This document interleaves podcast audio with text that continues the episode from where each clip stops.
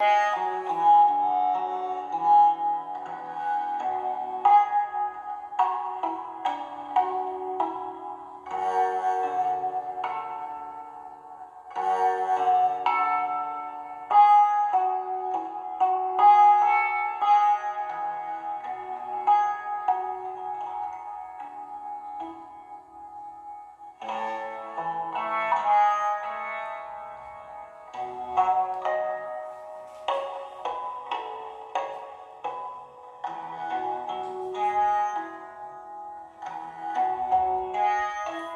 E aí, tudo bem com vocês? Esse é o podcast Curiando Historiando e agora falaremos um pouco da Mesopotâmia. Vamos lá?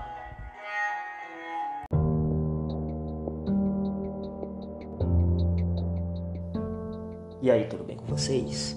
Agora falaremos sobre a Mesopotâmia. Antes de mais nada, é importante falar que a Mesopotâmia foi uma das muitas sociedades hidráulicas que a partir da Revolução Neolítica surgiram. A Mesopotâmia surgiu no chamado Crescente Fértil, uma região que compreende o Oriente Médio, Norte da África e parte do Sudeste Asiático. Em especial a Mesopotâmia, ela teve como o seu elemento-chave a existência de dois importantes rios, o rio Tigre e Eufrates. Os vales férteis, as margens destes dois rios, e o domínio de técnicas de irrigação proporcionaram o desenvolvimento da agricultura e o surgimento de excedentes necessários para a produção agrícola. E a partir dessa grande produção agrícola começaram a surgir excedentes. E esse excedente, essa sobra de produtos agrícolas, proporcionaram as primeiras organizações relacionadas aos estados, as primeiras cidades, que começaram a surgir naquela região e deram o início à trajetória das grandes cidades daquela região. A Mesopotâmia foi o nome dado pelos gregos às terras do Oriente Médio, cortadas pelos rios Tigre e Eufrates, que nascem nas montanhas da Armênia e desaguam no Golfo Pérsico. A região encontrava-se cercada por montanhas e desertos, possuía uma vegetação pobre e um clima quente e seco durante boa parte do ano. Esses elementos tornavam a região desfavorável à vida humana, mas graças ao aproveitamento das águas dos rios, por meio do trabalho coletivo, a Mesopotâmia transformou-se em um polo de atração para diferentes povos e por isso mesmo se tornou o berço da civilização oriental e ocidental proporcionou o surgimento de civilizações ricas e variadas. A estreita faixa de terras entre o rio Tigre e Eufrates era o território de disputa entre vários povos daquela região. Devido à fertilidade daquele local e o privilégio geográfico para atividades comerciais, não se pode dizer que a Mesopotâmia foi uma civilização homogênea, melhor dizendo. Muito pelo contrário, esses povos, em disputa pelo controle da região, formaram uma cultura bastante heterogênea, ou seja, culturas que eram muito diferentes entre si. Hoje, a maior parte daquela região, da Mesopotâmia, está ocupada pelo Iraque e pela Síria.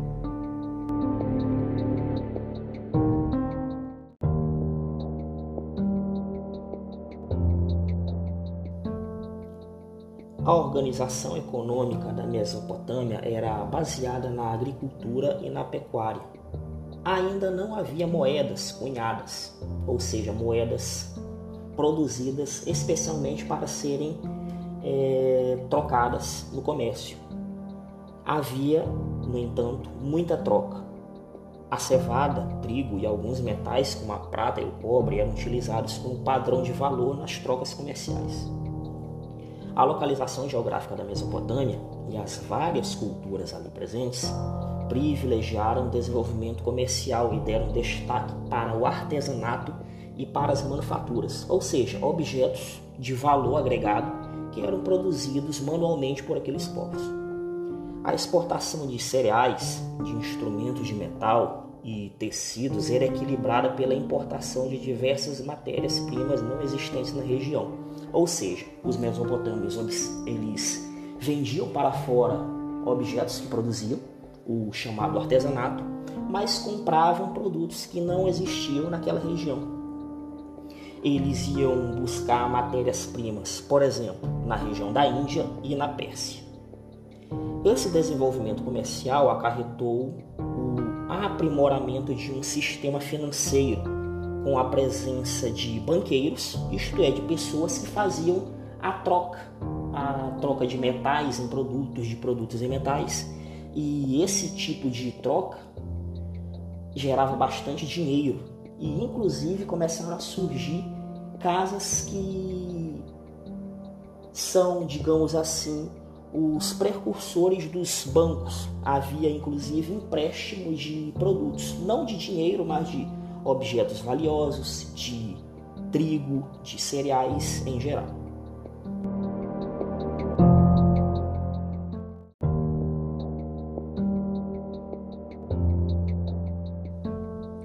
No que diz respeito à organização política e social, aquelas civilizações tinham como base o modelo da cidade-estado, ou seja, existiam cidades diversas cidades, mas elas eram independentes entre si. Elas tinham estruturas próprias, possuíam governantes, culturas, hábitos, inclusive possuíam divindades próprias, cada uma a seu modo. Cada qual com suas próprias leis e costumes e governadas por um chefe supremo, um rei, que exercia a autoridade política e religiosa. Esse modelo de governo os historiadores costumam chamar de monarquia teocrática ou governo teocrático. Isto é, um governo que exerce o seu papel de governar, de liderar, a partir da justificativa religiosa. E aqueles indivíduos, os reis, os soberanos, as pessoas que lideravam as cidades-estados da Mesopotâmia, eram vinculadas, eram associadas às divindades.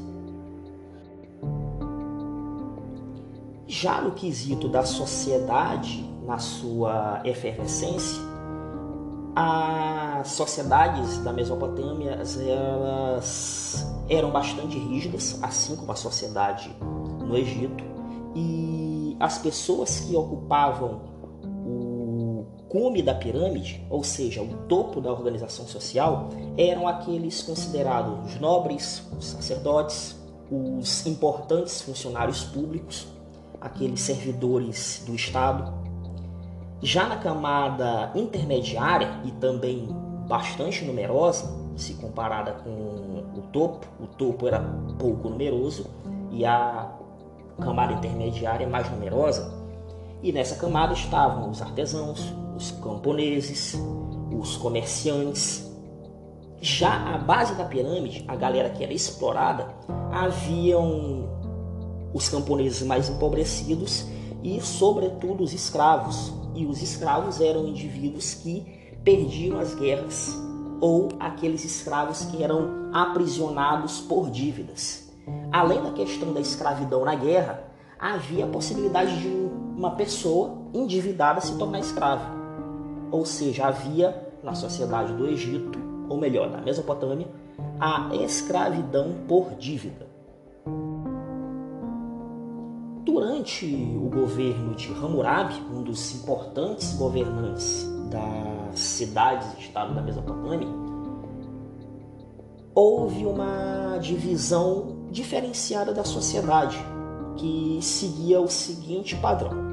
Havia os homens livres de elevada posição social, que eram os sacerdotes, os donos de terras e os ricos comerciantes. A estes indivíduos dava-se o nome de ávilo, eram eles os indivíduos que estavam no topo da sociedade. A galera que estava na parte intermediária, que eram pessoas livres de média posição social, que trabalhavam como servidores nos palácios. Além dos servidores palacianos, haviam também os artesãos e os pequenos comerciantes. A esses indivíduos dava-se o nome de musqueno, e por fim, haviam aqueles que estavam na base da pirâmide social, os escravos, que eram prisioneiros de guerra ou naturalmente aqueles que não conseguiam pagar suas dívidas e se tornavam propriedade do seu credor. Ou seja, se o indivíduo não pagasse a dívida a alguma pessoa, essa pessoa que cobrava a dívida poderia ser a dona da pessoa devedora. Normalmente, a escravidão por dívida durava certo período, estipulado pelo juiz em questão. Ou seja, naquela sociedade também já havia um poder judiciário, uma força que mediava conflitos, que mediava disputas.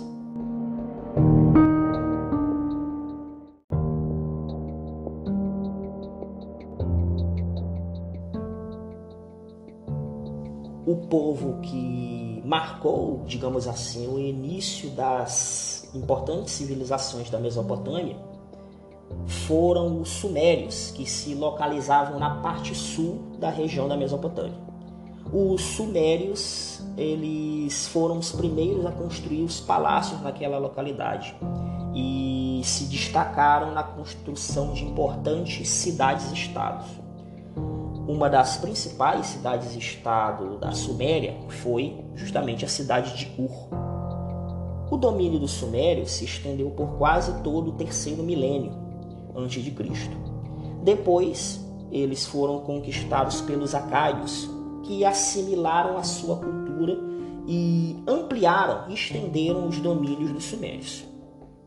Por volta de 2350 a.C., um importante líder chamado Sargão I, rei da cidade da Acádia, fundou o que ficou conhecido depois como Império Acádio, o primeiro império da região, ou seja, a primeira tentativa de unificação das várias cidades-estados. Vale ressaltar nesse momento que as tentativas de unificação das cidades-estado foram constantes, mas elas costumavam não dar certo. Havia muita resistência das pessoas das cidades vizinhas sobre a questão do domínio.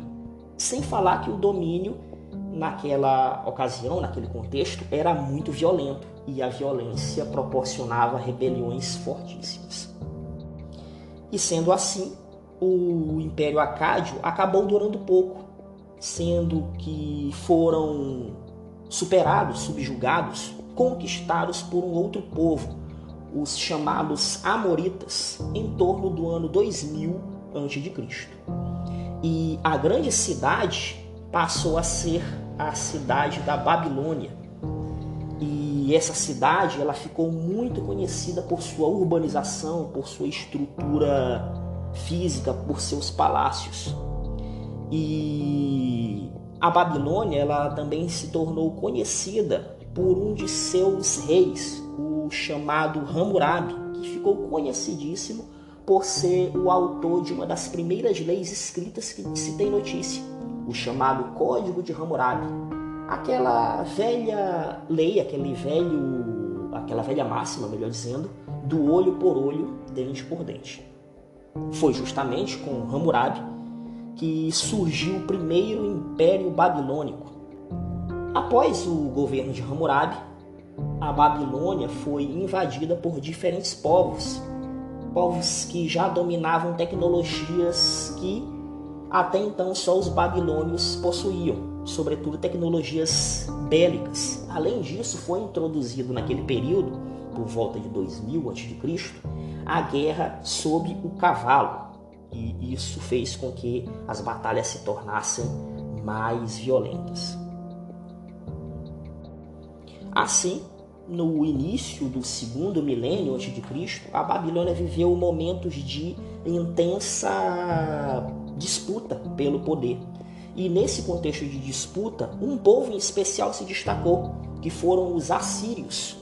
Os assírios constituíram um império com base na cidade-estado de Nínive, de cultura extremamente militar e com o uso de uma violência que chamava a atenção, inclusive para os povos daquela época.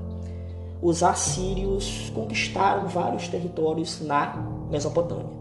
E Assurbanipal, seu principal líder, seu principal imperador, levou o povo assírio ao apogeu de sua organização política e militar.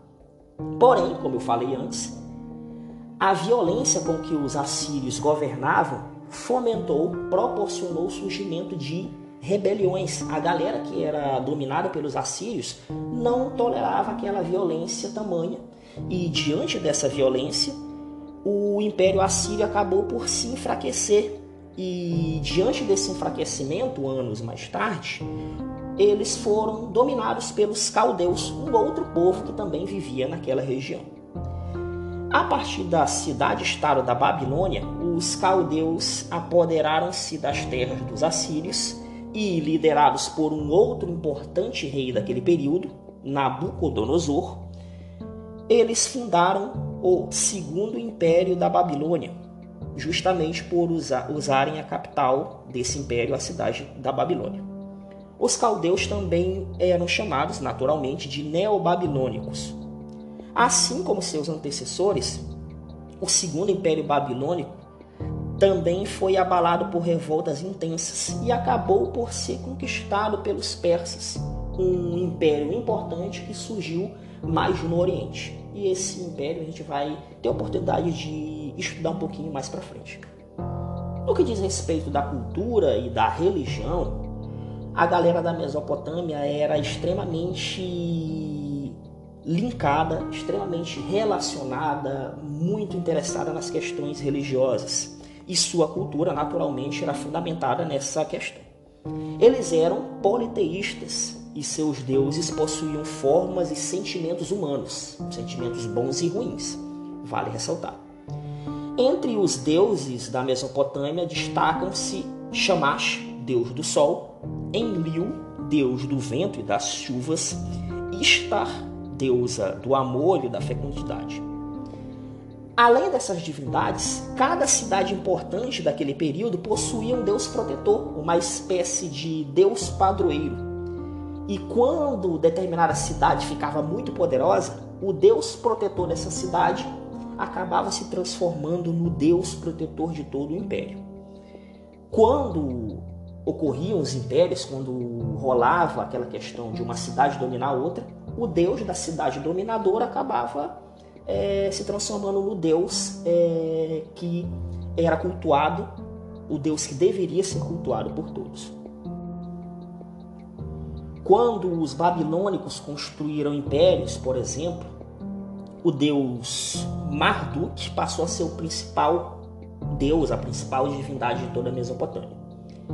A estrutura central das cidades-estados era o chamado zigurate, o zigurate era um templo, uma construção bastante grande, que abrigava algumas estruturas, como a sede do governo, a sede dos eventos religiosos e também abrigava a sede das trocas econômicas. Além disso, os zigurates eram utilizados como reservatório de alimentos.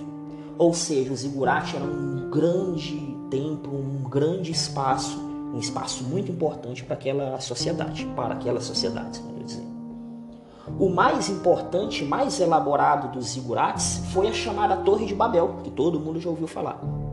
A Torre de Babel foi construída no Segundo Império Babilônico e, apesar de rolar uma visão religiosa sobre a cultura em geral da galera da Mesopotâmia, os mesopotâmicos, por incrível que pareça, não acreditavam na vida após a morte, como os egípcios. Os mesopotâmicos, mesopotâmicos, melhor dizendo, eles, além da questão religiosa, eles foram grandes conhecedores da matemática. Além disso, desenvolveram estudos de geometria e álgebra, bem como estudos de astronomia. Por isso que eles também eram ligados na questão do horóscopo, ou seja, eles tinham noção das relações que os corpos celestes podiam proporcionar para a vida deles. Eles entendiam que isso era uma coisa importante.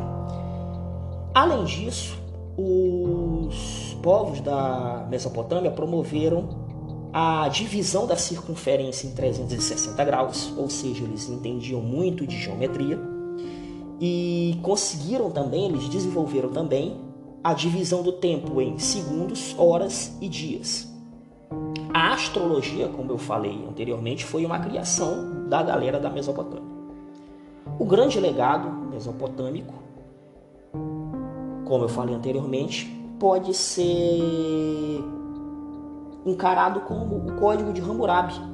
Código de Hammurabi que foi uma das primeiras legislações escritas da humanidade e até hoje é estudada por diversos historiadores e pessoas que se interessam pela história do Oriente no período da Antiguidade.